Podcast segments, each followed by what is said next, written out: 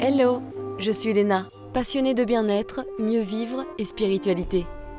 J'ai créé ce podcast pour faire connaître au plus grand nombre des méthodes alternatives pour aller mieux, que ce soit physiquement ou mentalement. Quels que soient vos problèmes, quelles que soient vos croyances, restons ouverts, restons curieux et testons. Bonjour à tous, aujourd'hui nous allons parler du syndrome prémenstruel avec Audrey Châtaignier.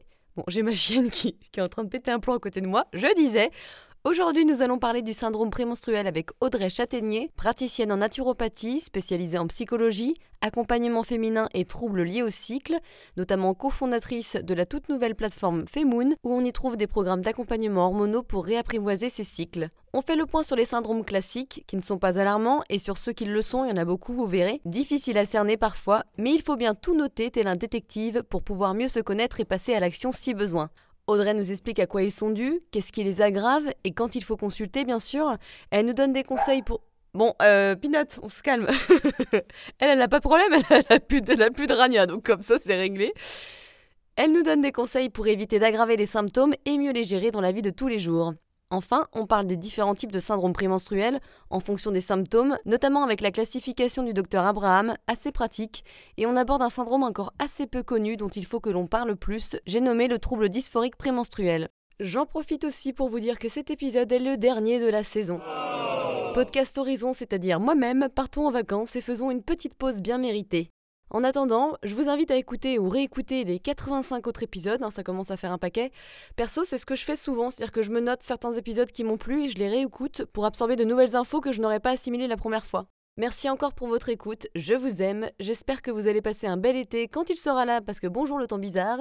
N'hésitez pas à me faire ce petit cadeau d'aller mettre une note et un commentaire sur votre application de podcast ou iTunes Podcast par exemple. Ça prend deux minutes mais ça permet de rendre plus visible mon podcast.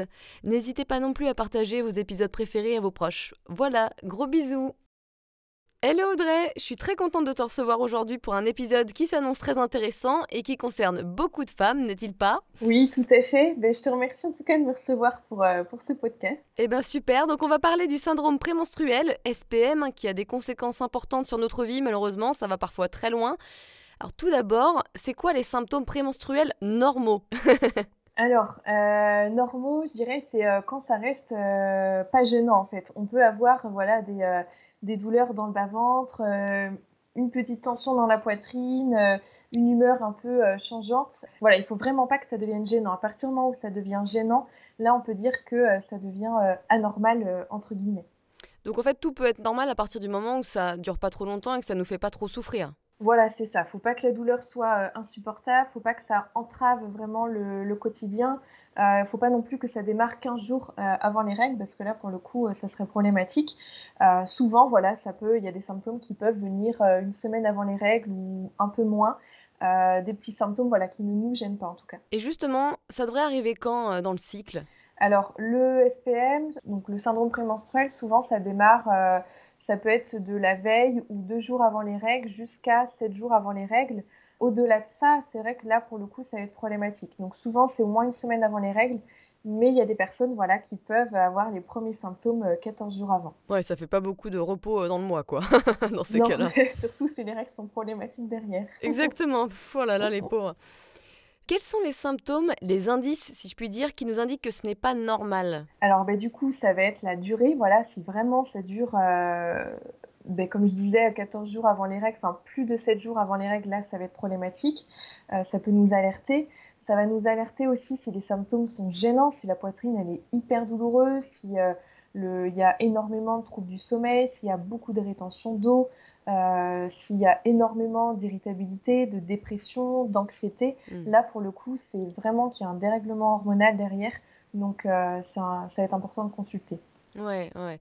Et ce qui est impressionnant aussi, c'est qu'il y en a plein, enfin, il y a plein de symptômes sur différents plans. À la fois l'aspect physique, là, qu'on vient de dire, à la fois émotionnel, comportemental, il y a plein de choses qui changent en fait. Ouais, tout à fait. On a répertorié plus de 150 euh, symptômes différents qui sont associés au SPM. Je pense à nos copains là qui, euh, qui survivent pendant que nous, on a tous ces 150 symptômes.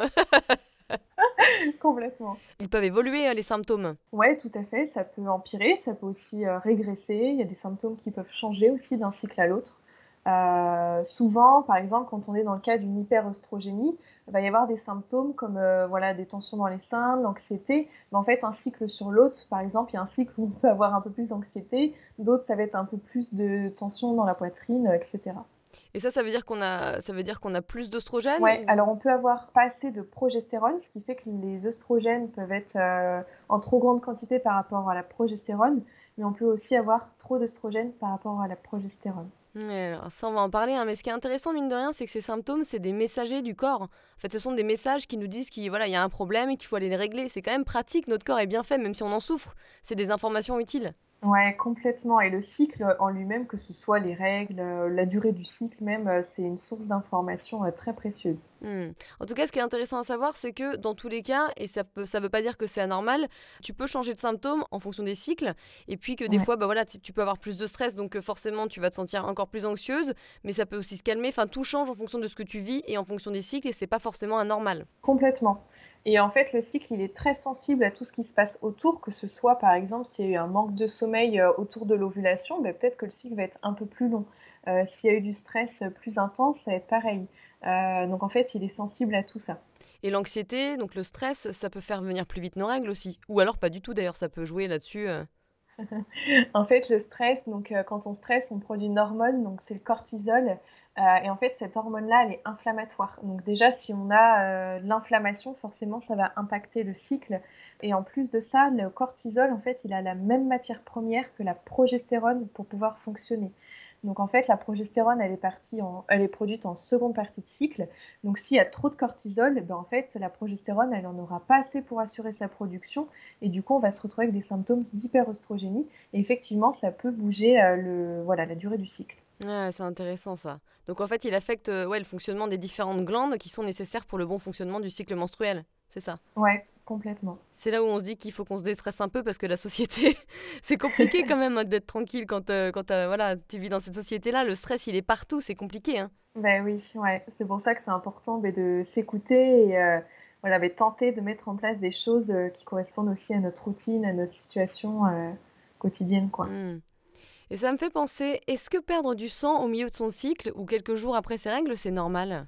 Alors, euh, en fait, il peut y avoir plein de raisons euh, au saignement intermenstruel. Ça peut être, euh, ça peut être une fausse couche, ça peut être une grossesse, ça peut être des fibromes. Enfin, ça peut être vraiment plein, plein de choses. donc, si ça revient de façon récurrente, c'est important d'aller consulter pour voir s'il n'y a pas, je sais pas, des kystes, enfin, quelque chose qui se passe derrière. Ça peut être un dérèglement hormonal aussi. C'est d'ailleurs les fameux saignements qu'on peut avoir juste avant les règles ou après les règles, les petits spottings, tu sais, les règles qui durent, euh, qui n'arrivent pas net et qui ne s'arrêtent pas net. Là, effectivement, ça peut être des dérèglements hormonaux aussi. D'accord. Ouais, ça c'est important de vérifier si ça dure longtemps. Parce que moi je sais que ça m'est déjà arrivé, je pense que ça m'est arrivé sur 2-3 cycles et c'est passé après, tu vois. Ouais, oui.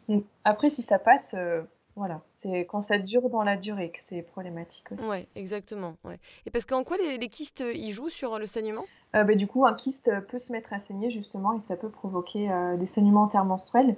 Et les saignements intermenstruels, ça peut aussi être des saignements tout simplement en fait liés à l'ovulation. Donc ça peut être euh, quelque chose d'un peu gênant, comme voilà des kystes, un fibrome, etc. Ça c'est pas cool, et ça peut être quelque chose de complètement anodin. Donc c'est pour ça hmm. que c'est important d'aller consulter. D'accord. Et alors Parlons de ces symptômes anormaux. Donc il y en a plein, en as cité juste quelques-uns, mais il y en a donc plus de 150. À quoi ils sont dus ces symptômes anormaux? Est-ce que c'est forcément hormonal ou il peut y avoir d'autres raisons? Alors, euh, ça peut être, en fait, ça part, si tu veux, de, il y a un dérèglement hormonal qui fait qu'il y a ces symptômes qui arrivent. Mais en fait, en dessous, euh, il y a des causes sous-jacentes qui entraînent ce dérèglement hormonal. Hmm. Donc, ça peut être, par exemple, un foie euh, surchargé ou un transit ralenti parce qu'en fait, on produit des hormones constamment, et en fait, elles passent dans le foie, elles passent dans les intestins, et forcément, si ces euh, organes-là ne euh, sont pas en bonne euh, forme, entre guillemets, si le foie est un peu surchargé, si le transit est un peu ralenti, mais en fait, les hormones, elles vont être mal éliminées. Donc, par exemple, en cas d'une constipation, on va réabsorber ces hormones au niveau des muqueuses intestinales, euh, alors qu'elles ont été transformées par le foie, donc on appelle ça des métabolites en fait. Mm. Et en fait, elles vont être réabsorbées euh, dans notre corps euh, et on va les stocker sous leur forme transformée, qui est un peu plus nocive en fait que la forme de départ. Mm. Et donc là, effectivement, ça peut entraîner des dérèglements hormonaux. va y avoir ben, le stress, donc l'excès de cortisol justement, euh, comme je te l'ai expliqué par rapport à la prégnénolone. Donc ça, c'est la matière première du cortisol et de la progestérone. Ça peut être aussi un excès d'aldostérone, donc ça c'est l'hormone de la tension artérielle. Et en fait, la progestérone, elle a une action anti-aldostérone. Donc s'il n'y a pas euh, suffisamment de progestérone en deuxième partie de cycle, ça va augmenter le niveau d'aldostérone et donc ça peut induire des œdèmes. Donc là, on va avoir de la rétention d'eau par exemple. Ah. Euh, et il peut y avoir, ça peut être aussi des troubles de métabolisme du sucre, un manque de mélatonine, donc ça c'est l'hormone du sommeil. Ça peut être les perturbateurs endocriniens euh, qui peuvent aussi affecter tout ça. Ça peut être le tabac, ça peut être une candidose ou une hyperméabilité intestinale. Comment la perméabilité intestinale, elle joue sur les symptômes anormaux? Ben en fait, là, c'est pareil, l'hyperperméabilité, ça va entraîner de l'inflammation. Donc l'inflammation, on a vu que du coup, ça, hum, voilà, il y a tout un. Ça peut dérégler le cycle parce que ça va affecter aussi nos, hormones. Euh, et en fait, quand il y a de l'inflammation, par exemple au niveau intestinal, comme c'est colocalisé avec l'utérus, bah forcément l'utérus peut aussi être touché par cette inflammation-là. Euh, donc ça va jouer, ça va se répercuter sur l'ovulation.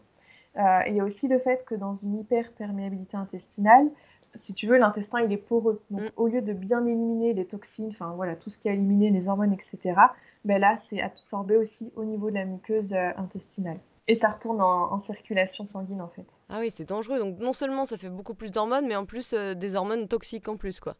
Voilà, c'est ça. C'est vraiment intéressant et c'est vrai que pour la perméabilité intestinale, moi évidemment j'en ai eu, euh, peut-être que j'en ai encore d'ailleurs, je suis en train de faire des examens donc on va voir.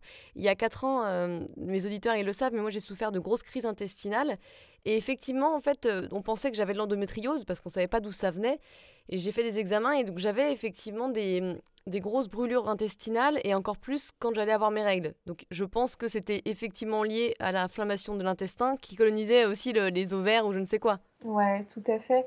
Et en fait, si tu veux, quand on a nos règles, on a des prostaglandines, donc c'est des substances pro-inflammatoires qui sont produites au niveau de l'utérus c'est des substances qui sont inflammatoires, mais en fait, elles permettent, si tu veux, l'évacuation des, euh, des, règles. C'est ça qui va contracter l'utérus pour faire évacuer les règles. Hmm. Et du coup, euh, c'est vrai que c'est pour ça qu'il y a plus d'inflammation aussi pendant les règles.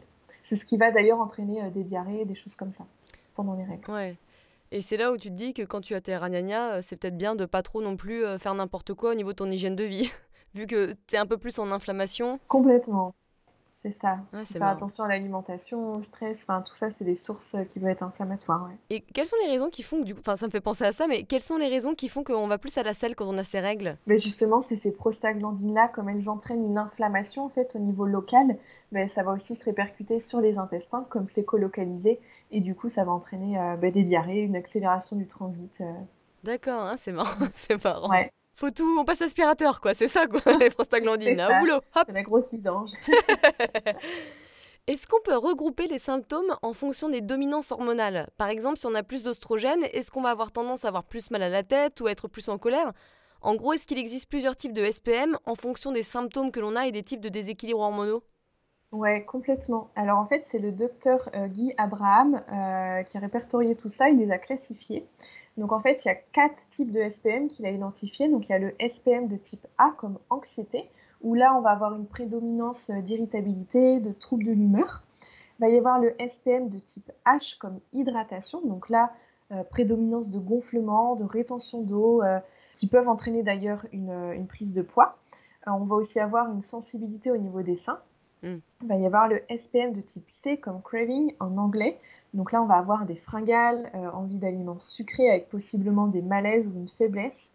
Et le SPM de type D comme dépression. Donc là, prédominance de tristesse, envie de pleurer, confusion et ça peut aller jusqu'aux pensées suicidaires euh, chez certaines personnes. Donc là, en fait, on est vraiment dans le cadre du TDPM, en fait, du trouble dysphorique prémenstruel. Ah oui, ça, on va en parler juste après. Ouais. Teaser. Mm. mais c'est marrant. Alors, du coup, les auditeurs, vous êtes où? Vous êtes plutôt A, H, C ou dépression? Vous êtes quoi? Non, mais c'est intéressant, mine de rien. ouais, complètement. Par contre, souvent, les personnes ont tendance à confondre le SPM de type D avec le A. En fait, dans le A, on est vraiment dans les troubles de l'humeur. Euh, voilà, on peut euh, passer euh, du rire aux larmes, euh, être hypersensible, ce genre de choses. Et le SPM de type D, c'est vraiment dépression, quoi. C'est très, hmm. très accentué. Et donc ça, c'est lié en fonction des, des déséquilibres hormonaux Complètement. Du coup, ça veut dire qu'il y a un déséquilibre hormonal et après, voilà, bah, il peut y avoir une cause sous-jacente à ce déséquilibre-là. Et comment on sait, par exemple, si, euh, si on a plus d'anxiété Est-ce que c'est lié aux oestrogènes? Enfin, Tu vois, comment ça se passe en fonction des types de déséquilibre Alors souvent, le SPM de type A, H euh, et C, c'est soit une, un manque de progestérone ou une hyperostrogénie. Par contre, dans le SPM de type D, là pour le coup, on est vraiment dans un manque de progestérone. C'est pas, c'est vraiment pas le plus courant. Souvent, on est dans les autres, mais il existe. Hmm. Ah, c'est intéressant. Ouais, Ça permet de, voilà, de relier un petit peu euh, les causes et les effets. Donc, c'est, c'est, il faut, faut aller creuser ça. c'est ça. Ouais, tout à fait. D'accord, ok.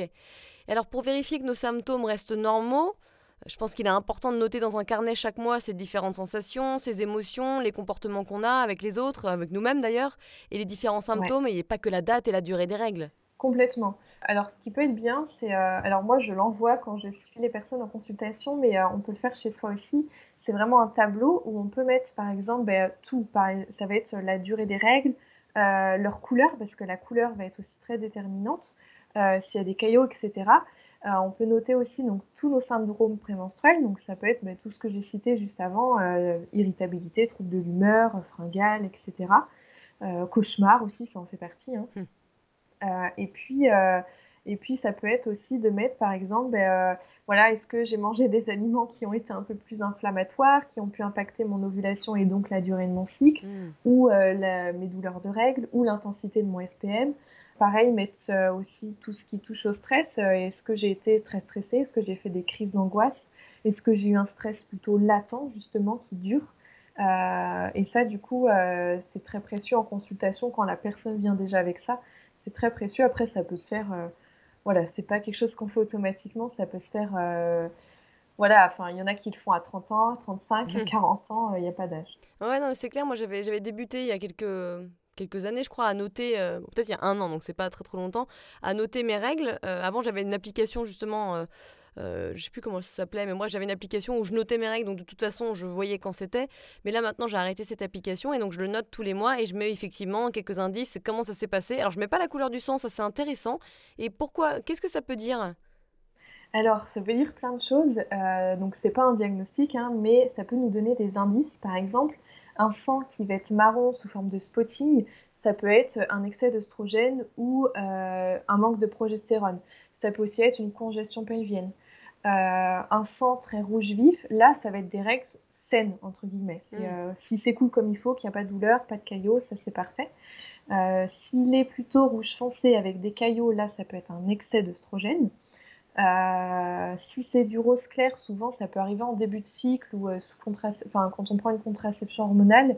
Là, ça peut signifier que le niveau d'œstrogène il n'est pas assez descendu encore euh, assez bas pour que les règles arrivent vraiment comme il faut. Et ça c'est normal ou pas? Parce que vu que c'est le, le début de la phase, est-ce que c'est normal? Non, c'est pas forcément gênant. Ouais, ouais. Ouais, C'est, non, c'est très intéressant les couleurs des règles. ouais. Par contre, si ça devient euh, marron, enfin non pas marron, orange, euh, gris ou noir, donc ça, ça peut être assez, assez surprenant, mais ça arrive. Là, par contre, il faut consulter. Ah oui, tu m'étonnes. Alors moi, j'ai jamais eu ça, donc euh, je touche du bois. Mais ça peut être dû à quoi ça? Alors, orange, ça peut être une infection vaginale. Euh, et puis après, si c'est noir, ça peut être un peu moins cool. Ouais. Voilà. T'as La, la couleur de toute façon qui annonce la couleur. Enfin voilà, c'est, ça. euh. Voilà. Bon, changeons de sujet. Ça. Parlons juste des petits SPM, pas des trucs glauques. On a tendance à dire que nos règles sont noires alors qu'elles sont marron foncé. Donc voilà, il y a une nuance. hein. Ouais, ouais, ouais, ouais, bien sûr. Ouais, ouais. En tout cas, voilà, c'est euh, donne-moi la couleur de tes règles, je te dirai ce qui se passe dans ta santé. C'est, c'est- non, mais C'est vachement bien. Et c'est vrai que je, je- je regarde seulement depuis quelques temps, parce que souvent, tu sais, au départ, tu trouves ça dégoûtant les règles. En fait, non, bah, moi, je, je suis contente d'avoir mes règles. Je me dis que mon corps fonctionne. Enfin, tu vois, j'essaye d'avoir de la gratitude par rapport à ça. Je trouve que c'est un meilleur état d'esprit, parce que j'ai galéré, parce que j'ai eu pendant des années la pilule, que pendant neuf mois, j'ai pas eu mes règles, etc. Mais maintenant, effectivement, je regarde la couleur, donc c'est, c'est, c'est intéressant. Donc oui, je vais noter ça en plus. Ouais, c'est un outil en plus. Et bah, moi, je le demande à chaque fois que quelqu'un vient me voir. Ça peut être assez étonnant, mais, euh, mais c'est très précieux. Exactement, ouais. Alors parlons un petit peu du PMDD. Donc je savais pas, hein, moi je connaissais pas, hein, mais il existe pire que le SPM. J'ai nommé le trouble dysphorique prémenstruel, donc PMDD. En quoi il est différent? Alors, il est différent parce que lui, euh, comme je disais, ça va vraiment être un manque de progestérone. Il va survenir, donc ça peut être 15 jours ou une semaine avant les règles. Donc en fait, c'est pendant la phase lutéale, donc pendant la deuxième phase du cycle, donc après l'ovulation.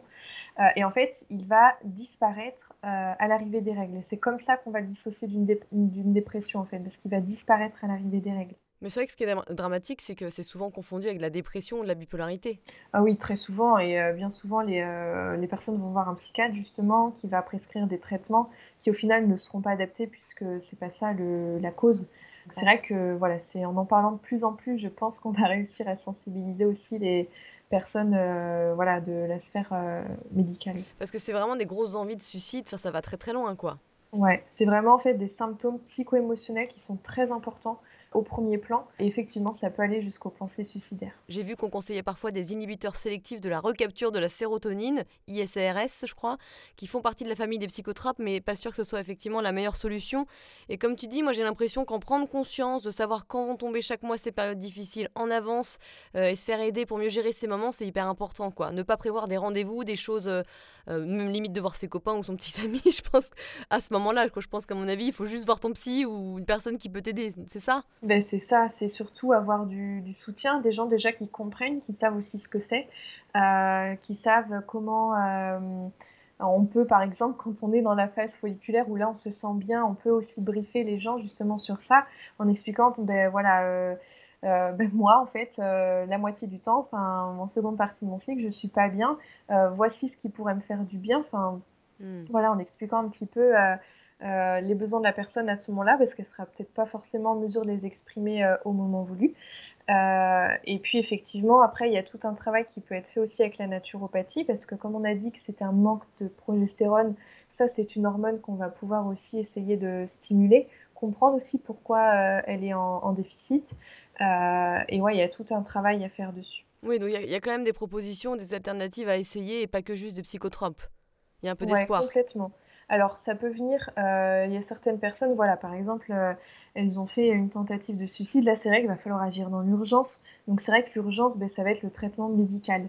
Euh, effectivement, sur le long terme, la naturopathie peut venir déjà en, elle peut venir en fait en complément aussi.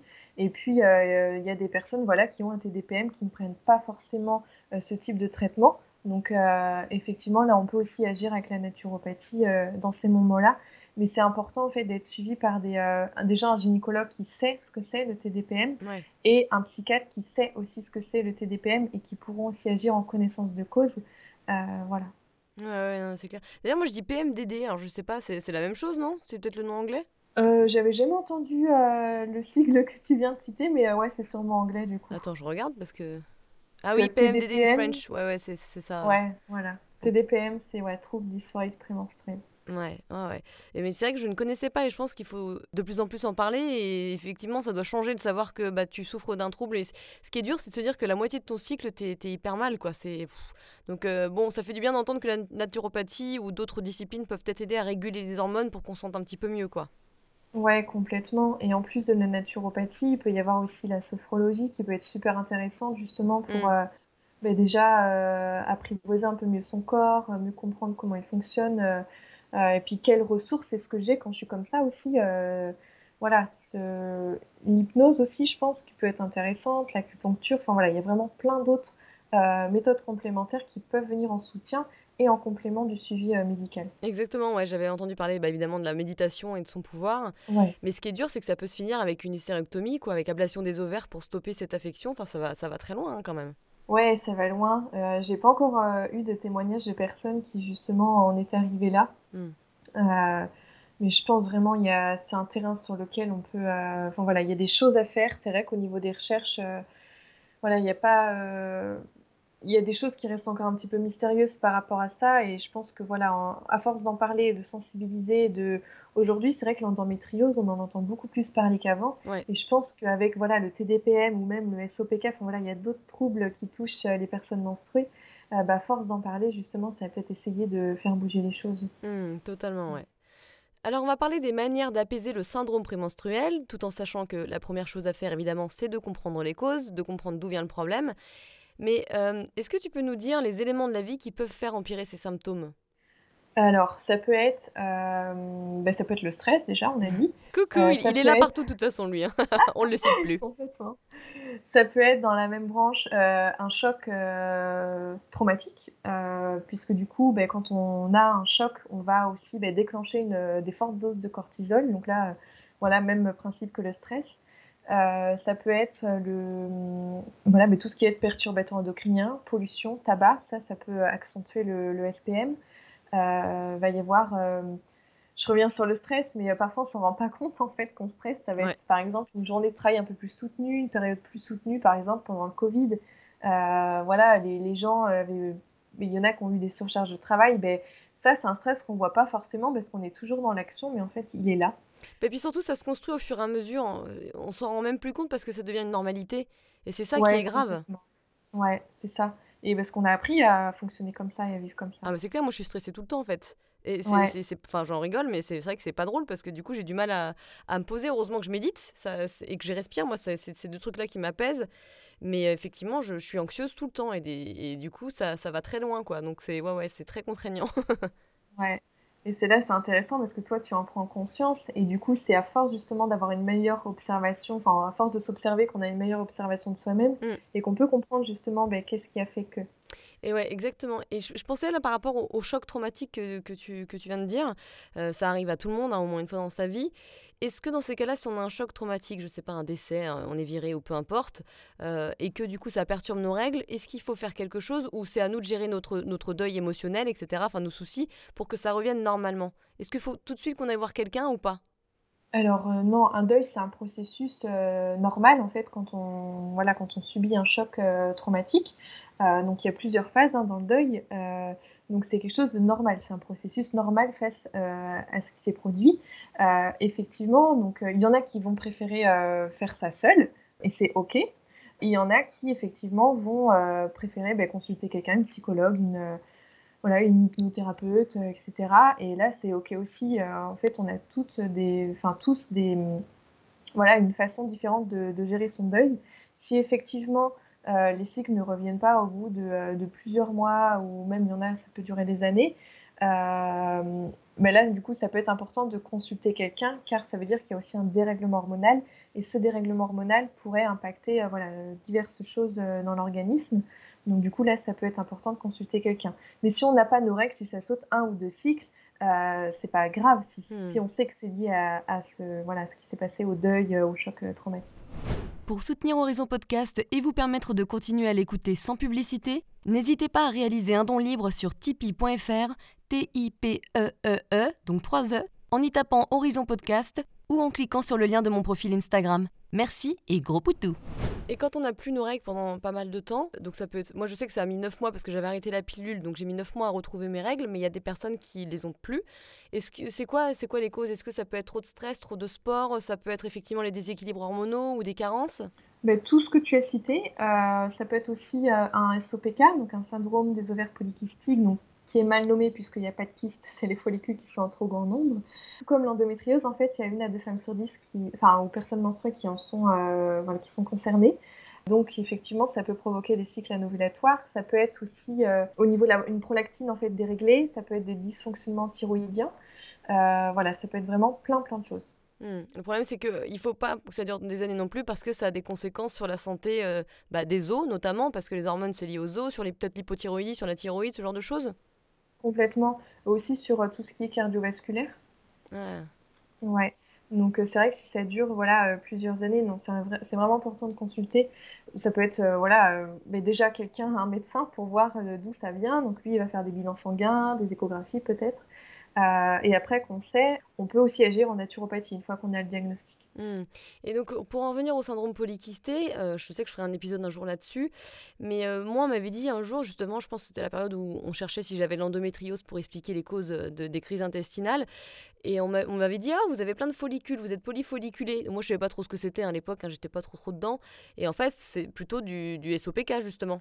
Alors le SOPK, euh, l'échographie suffit pas à diagnostiquer parce qu'en fait, il y a, par exemple, à l'arrêt de la pilule, euh, on peut très bien avoir plein de follicules sans pour autant qu'il y ait euh, euh, un excès d'androgène. Donc là, c'est les hormones mâles qui sont en excès, qui sont vraiment caractéristiques du SOPK. Donc voilà, donc l'échographie suffit pas elle seule de le, à montrer qu'il y a vraiment un SOPK. Il faut un bilan sanguin en parallèle Hmm. qui, lui, va montrer une inversion de la LH et de la FSH. C'est les hormones, en gros, qui vont euh, diriger un petit peu euh, la progestérone et les œstrogènes. Mhm. Et va aussi avoir euh, un taux d'androgène trop élevé, un peu trop élevé. Oui, donc c'est pas parce que j'ai plein de follicules que j'ai du SOPK. Non, pas forcément. Mais là où tu as raison, c'est que le SOPK, justement, à cause de ces androgènes qui sont un peu trop élevés, euh, en fait, normalement, sur un cycle classique, entre guillemets, on a des follicules qui sont produits dans l'ovaire. Il y en a un qui grossit plus que les autres, qu'on appelle le follicule de Graaff, et lui, va libérer l'ovule.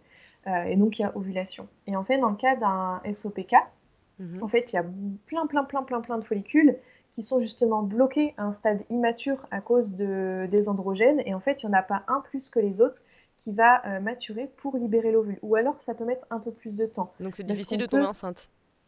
Ça peut chez certaines personnes. En fait, il y en a, ça dépend vraiment des gens. Euh, c'est vrai que c'est la première cause euh, d'infertilité en France, mais on peut très bien euh, être enceinte et avoir un SOPK, puisque en fait, ça ne bloque pas l'ovulation chez tout le monde. C'est vraiment, euh, voilà, on, on peut très bien avoir un SOPK et en fait ne pas avoir d'ovulation pendant quelques mois, et ensuite on décide de voilà d'agir euh, sur la cause et ensuite retrouver des cycles euh, avec ovulation. On peut très bien avoir un SOPK mais avec des cycles ovulatoires, comme avoir un SOPK et ne pas avoir d'ovulation. Ouais, ouais, c'est très, c'est tout est différent en fonction des personnes. Ouais, c'est ça. Ouais, d'où le fait qu'il faille euh, checker pour vérifier que tout aille bien. Mais de toute façon, si on a des règles régulièrement avec une couleur qui est magnifique, qui est claire et qui est bien en forme, je pense qu'il y a déjà moins de questions à se poser. Si on n'a pas non Oui, plus beaucoup voilà. d'acné, si on n'a pas de gros symptômes justement SPM, Ouais, à partir de ce moment-là, on fait ces, ces tests gynéco classiques, mais il n'y a pas à aller plus loin forcément. C'est ça. Pas de douleur aussi pendant les règles, ouais. Mais complètement. Ouais. Quelles carences peuvent être responsables de ces symptômes désagréables? Alors, peut y avoir euh, la carence en vitamine euh, B6, par exemple. Ouais. Il peut y avoir euh, le chrome, enfin, il peut y en avoir vraiment beaucoup. L'iode, du coup, ça va entraîner un dysfonctionnement thyroïdien, du coup, un SPM. Donc, en fait, il peut y en avoir beaucoup. Hmm. Et en fait, surtout, ce qui va poser souci, c'est les aliments qui vont être pro-inflammatoires, qui vont générer de l'inflammation. Hmm. Un excès d'oméga 6 ou ce genre de choses, euh, du Ouais, sucre, du sirop de glucose, en veux-tu, en voilà, des produits industriels, etc. Ouais, voilà, tout ce qui est viande rouge aussi, euh, les produits laitiers, donc notamment ceux de vache, euh, le sucre, comme tu l'as dit, l'alcool aussi, qu'il faut augmenter le niveau d'œstrogène. Hmm. Euh, va y avoir ben, les excitants aussi. Pourquoi l'alcool faut augmenter le, le niveau d'oestrogène Alors, euh, je ne saurais pas te dire là tout de suite la molécule qui fait augmenter les œstrogènes, mais il y a eu des études qui ont montré justement qu'il y avait une élévation euh, voilà, du niveau d'œstrogène quand on en prenait.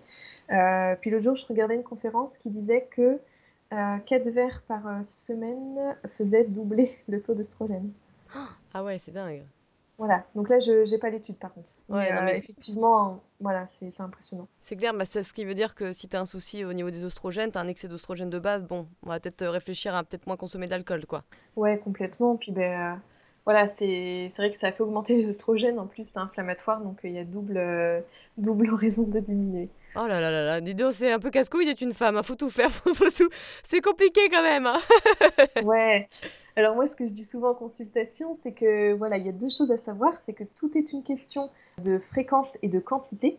Euh, par exemple, voilà, si tu manges une pizza euh, tous les soirs, ça ne sera pas la même donne que si tu manges euh, une part toutes les deux semaines. Hmm. Et aussi, on a toutes et tous un seuil de tolérance différent. Il y en a chez qui ben, la pizza tous les soirs, ça posera aucun problème, et d'autres chez qui ça sera catastrophique. Les bâtards. Donc l'important, c'est vraiment de, de s'écouter, de s'observer, de voir comment son corps réagit. Et ça, c'est la clé de beaucoup de choses. Euh, oui, je suis complètement d'accord. C'est la clé de l'harmonie. euh, alors, c'est, c'est- il faut du temps. hein, L'harmonie, des fois, elle met du temps, elle met du temps à venir malgré les efforts, mais, mais ça veut dire qu'il y a encore des choses à bosser. Tu vois, moi, par exemple, je fais, j'essaie de tout faire bien, de toute façon, mais euh, c'est pas suffisant dans le sens où euh, bah, j'étais quand même avant dans le contrôle, donc j'avais pas compris qu'il fallait que j'apprenne à lâcher prise. Et aussi, tu vois, il y a le côté, moi, c'est l'anxiété. C'est un peu euh, mon copain ennemi, quoi. C'est, on- c'est mon coloc que je déteste. Tu vois ce que je veux dire?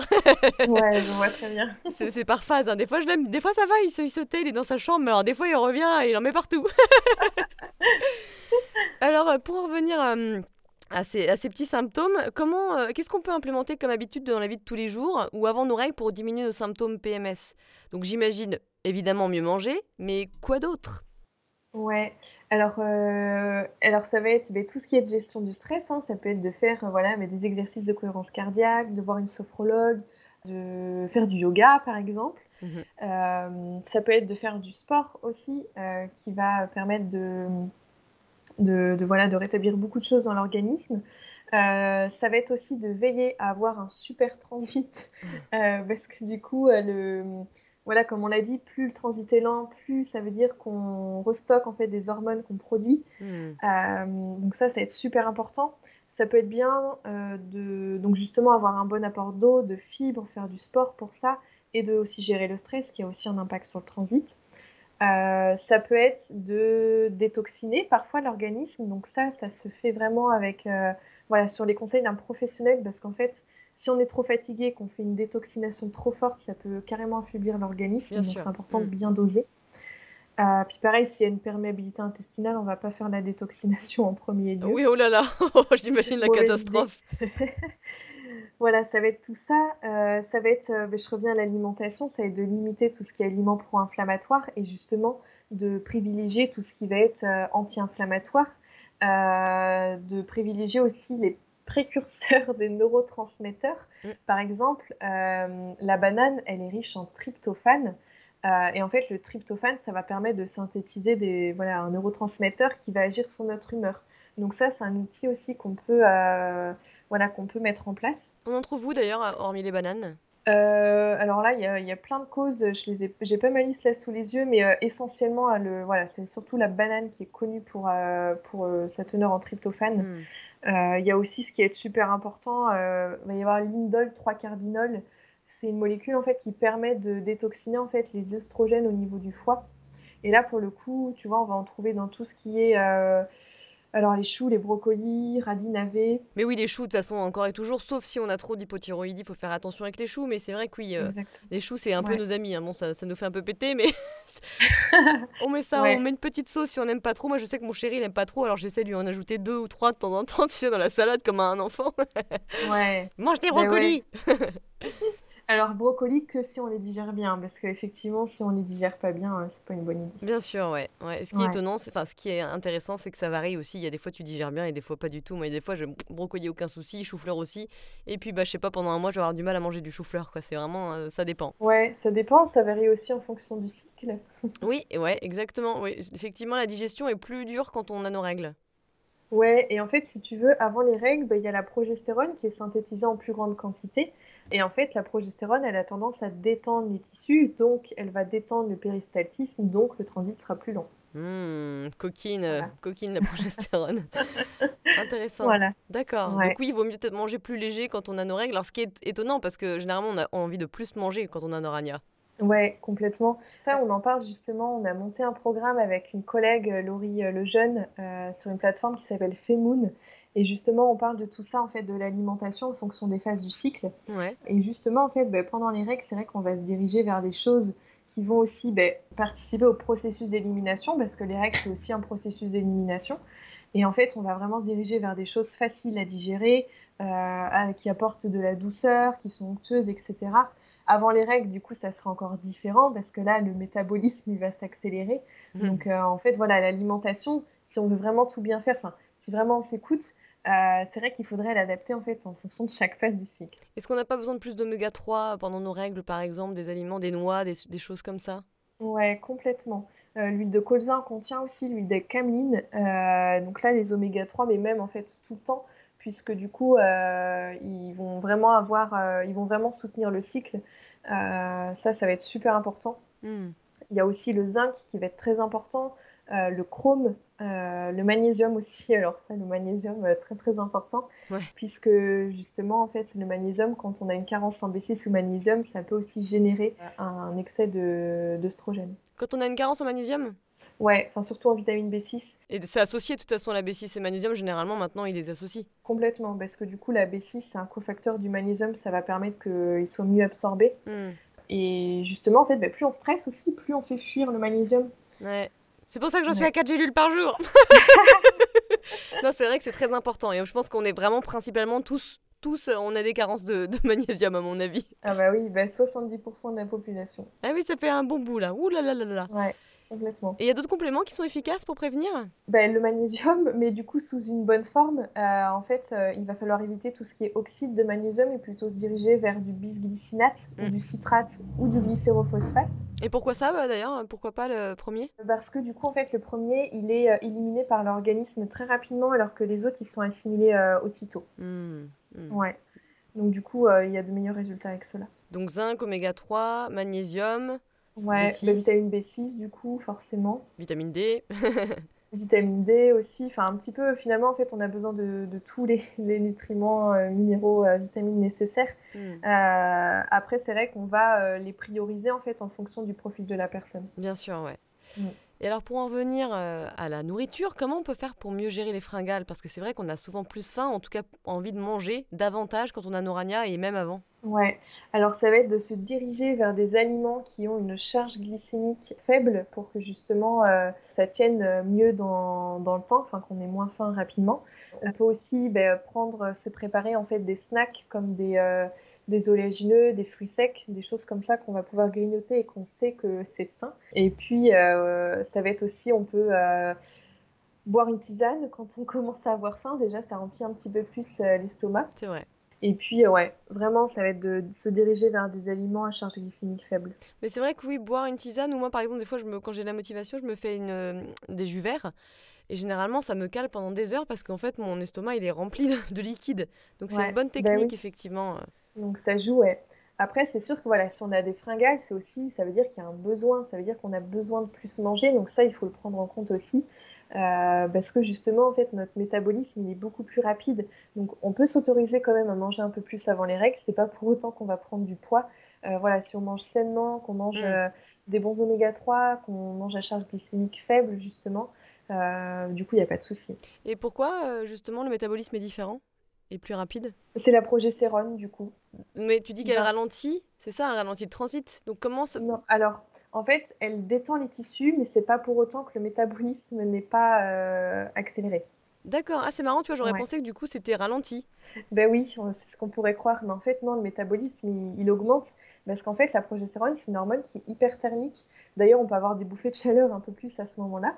Et en fait, euh, le fait que ce soit une hormone hyperthermique, ben, en fait, ça nous fait dépenser davantage de calories. D'accord, mais par contre le transit est plus lent. Ça pour le coup c'est... un- Voilà, Ouais. c'est ça. Ah oui, donc euh, on, man- on Ouais. mange plus, mais le transit est plus lent, donc c'est pas, c'est pas terrible quoi. Ben ouais, Du c'est coup ça fait la queue leu là, la petite chaîne des cacas. Exactement, c'est ça. C'est pour ça qu'après, on peut aussi avoir des diarrhées euh, pendant les règles. Hmm. Est-ce qu'il y a des, des huiles essentielles qui peuvent nous aider? Des plantes euh? Ouais, alors euh, donc va y avoir tout ce qui est huile essentielle bah, qui vont être euh, calmantes, euh, etc. Donc là, on va beaucoup retrouver bah, la lavande forcément, euh, tout ce qui est euh, petit grain de bigarade, les huiles essentielles d'ylang-ylang aussi. Et on fait quoi? On le met sur notre bas-ventre avec de l'huile? Alors on- déjà, on vérifie s'il n'y a pas de contre-indication pour soi. Et ensuite, effectivement, donc toujours dilué euh, dans de l'huile végétale et on peut en mettre en fait au niveau des poignets, au niveau du plexus solaire. Au niveau des lombaires, on peut en mettre aussi au niveau de la voûte plantaire. Donc là, c'est vraiment une action pour, euh, voilà, pour se détendre. En plante, on va retrouver bah, pareil tout ce qui va être plante calmante si jamais on a tendance à être un peu plus anxieux, irritable. Hmm. Euh, donc là, à nouveau, ça va être tout ce qui va être euh, lavande, la passiflore aussi peut Mm. aider, la valériane chez certaines personnes, pas toutes, sinon ça peut faire l'effet inverse, Mm. Euh, le tilleul, tout ça. Et juste pour en venir, excuse-moi, aux huiles essentielles, qu'est-ce qu'on peut, quand on a mal au ventre justement, euh, qu'est-ce qu'on peut mettre comme huile essentielle directement sur le bas-ventre? Alors l'estragon qui va très bien marcher, euh, qui va être antispasmodique et anti-inflammatoire. Le basilic, il est pas comme ça aussi? Il a pas la... Basilic aussi, ouais, tout Ouais. à fait. Euh, il agit un peu comme l'estragon. Hmm. Donc ça, c'est justement donc, à diluer ouais, dans de l'huile végétale, une à deux gouttes, ou sept gouttes, mais alors après, il faut augmenter les doses euh, d'huile végétale, c'est important de, de doser en fait les deux. Ouais, Et du coup, on peut s'en mettre justement sur le ventre euh, deux, trois fois par jour. d'accord. Ouais, Et ça- ne pas mettre une bouillotte par-dessus, car les huiles essentielles n'aiment pas la chaleur. D'accord. Ouais, puis en plus après ta bouillotte, elle va sentir super fort, ça va un peu t'écœurer. Ouais, aussi, puis en fait, elles deviennent toxiques, cer- certaines huiles essentielles en contact avec la chaleur. ouais, donc c'est important. Donc tu mets la bouillotte d'abord et ensuite tu mets des petites huiles. Voilà, c'est ça, exactement. et le gâtillier, t'en penses quoi? Alors le gâtillier, euh, ça va vraiment dépendre des personnes. Euh, c'est une plante où on peut euh, mal y réagir. Ouais, ouais, Il y en a ça. chez qui ça va entraîner euh, voilà, ben, des nausées. Enfin, en fait, ça peut entraîner un, un pic de LH. Donc du coup, c'est vraiment que chez certaines personnes, que auprès d'un professionnel. Et souvent, en fait, ce qu'on fait, même en naturopathie, c'est qu'on va essayer de tester d'autres plantes avant d'en arriver à celui-là. Hmm. Ou alors, on commence par celui-ci si on a un bilan sanguin, etc. Et on va commencer à petite dose et augmenter de façon progressive. D'accord. Et donc à côté de ça, hein, en, termes de thérapie alternative recommandée, donc tu as parlé de l'acupuncture. Moi j'avais vu qu'il y avait la cryo qui pouvait aider. Ouais, effectivement, je connais moins, mais euh, effectivement, je n'ai un peu entendu parler. Bah, vu que c'est une action anti-inflammatoire, le froid, effectivement, ça, on peut tester. Je pense que ça peut être bien. Dans tous les cas, pour ton corps, ça peut être intéressant. J'ai vu aussi qu'il y avait l'huile CBD. L'huile CBD, ouais, on, en entend de plus en plus parler. Donc là, le dosage, ça c'est vraiment euh, en fonction de, son poids, hmm. euh, en fonction du pourcentage aussi qu'on a pris, parce qu'il y a des flacons avec plusieurs pourcentages. Et effectivement, ça va agir sur le syndrome prémenstruel, mais aussi sur les douleurs de règles. Ouais. Est-ce qu'il y a autre chose, euh, une autre thérapie ou un autre euh, complément à, essayer, à tester? Bah Après, il y a tout ce qui est phytothérapie, donc euh, les plantes, mais là, c'est vraiment adapté aussi en fonction de la personne, parce qu'en fait, il existe plein de plantes qu'on pourrait utiliser. et donc, ça va être important de prioriser, de les prendre au bon moment, au bon dosage et à la bonne durée. Donc là, c'est vrai qu'il va en exister plein. Par exemple, si on a besoin si l'ovulation se fait pas trop bien, ben, la sauge, effectivement, ce sera une bonne alliée. Mm. Voilà, il peut y avoir vraiment plein de plantes, des plantes euh, progestatives, des plantes décongestionnantes, parce qu'une congestion euh, au niveau du petit bassin, ça peut être aussi problématique. Il euh, va y avoir des plantes anti-inflammatoires, antispasmodiques, il y en a vraiment plein. Ouais. va y avoir ben, la sophrologie qui peut aussi aider justement à, voilà, à apprivoiser la douleur, à, à essayer de, de, prendre un peu le dessus, euh, de voilà, comment apprendre à détendre son corps mhm. quand, on, quand on a mal, euh, l'hypnose, l'acupuncture aussi. Et en termes de tisane, quand on a euh, des, des, symptômes de SPM, qu'est-ce qu'on peut prendre? Alors, ce qu'on va retrouver en tisane qui peut être un peu voilà, qui, en fait, il y a l'aquilée feuille par exemple. Elle, elle va avoir, euh, elle va être euh, antispasmodique, elle va être anti-inflammatoire, elle va être aussi décongestionnante. Donc, en fait, elle a plusieurs casquettes. Donc, ça, c'est pratique du coup. c'est pas mal. Elle va aussi agir sur le foie. Euh, donc, c'est une plante, elle aura quand même des contre-indications. Donc, voilà, il faudra toujours veiller à surveiller. mais du coup, ça, on peut en prendre voilà, 2-3 tisanes par jour. Euh, ça peut être avant le SPM, enfin pendant le syndrome prémenstruel pour prévenir les règles. Euh, ça peut être aussi voilà tout au long du cycle euh, en plus. Mm. on peut prendre ben, de la lavande en infusion qui vont, ça va un peu prévenir les SPM de, type anxiété. Il y a l'ortie qui va agir sur tout ce qui est rétention d'eau. Mm. Puis c'est reminéralisant en plus. En plus, donc l'ortie, c'est vrai que c'est une tisane qu'on peut prendre euh, pendant son SPM pour la rétention d'eau. On peut aussi la prendre après les règles pour se reminéraliser. Il hmm. euh, va y avoir le framboisier, pareil, qui est très reminéralisant. Donc lui, en fait, avant les règles, euh, il va agir sur ben, les douleurs qu'on peut avoir, par exemple, avant les règles. il va agir sur le, ben, pendant les règles et il va agir aussi après les règles pour se reminéraliser et nourrir les muqueuses utérines. Hmm. Ouais, c'est fou hein, le pouvoir des plantes, mine de rien. Faut pas faire n'importe quoi, justement, parce qu'on se dit, oh, c'est des plantes, je vais me faire une petite tisane de n'importe quoi. Mais en réalité, non, c'est vrai que c'est bien d'être suivi si on a des problèmes pour euh, que ça soit personnalisé. Ouais, complètement. Que ce soit personnalisé, donc, euh, parce que forcément, on veut un résultat.